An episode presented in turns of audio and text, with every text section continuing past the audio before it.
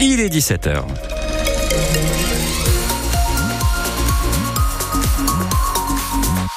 Avant de retrouver Clément Tricot pour les infos, un petit point euh, météo. Les pluies continuent de tomber hein, par intermittence euh, ce soir. Cette nuit également sur le Poitou. Le vent qui euh, va souffler encore assez fort, jusqu'à 65 km heure localement. Et les températures qui ne devraient pas descendre en dessous 5 degrés. Et demain, les pluies vont continuer. On en parle plus précisément après les infos. Et Clément Tricot, le tribunal de commerce de Paris valide le plan de sauvegarde du groupe Casino. L'enseigne en grave difficulté financière va passer aux mains du fonds d'investissement britannique Attestor.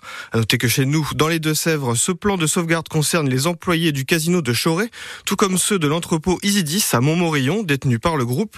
D'ailleurs, que prévoit ce plan de sauvetage, Julien Morcelli? Ce feu vert du tribunal de commerce de Paris évite la liquidation judiciaire pour Casino et ses 50 000 salariés.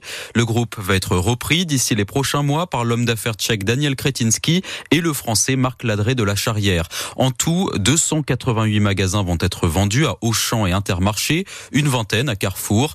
Les sessions se feront entre fin avril et début juillet.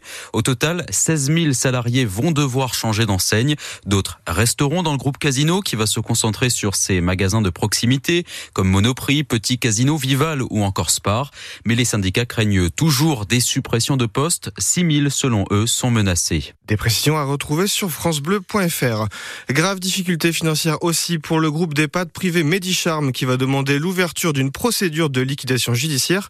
Avec le maintien de son activité, Medicharm gère 43 établissements en France, dont un chez nous dans les Deux-Sèvres, les jardins du château d'Effre, près de Niort, où l'année dernière, une grève avait duré plus de deux mois une audience doit avoir lieu fin mars pour, déterminer le sort des établissements.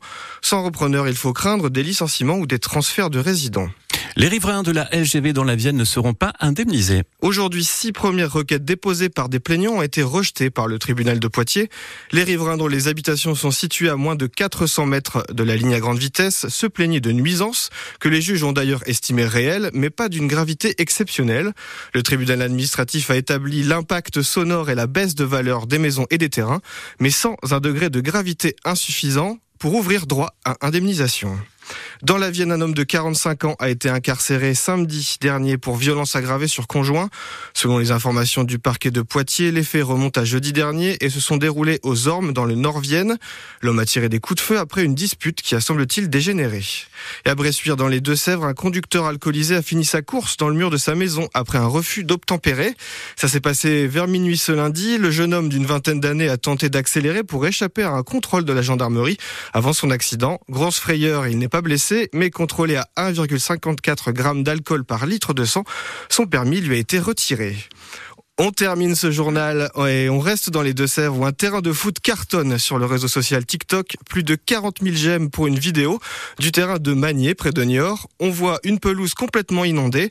Le nom du club, le FC Venise Verte, porte donc bien son nom.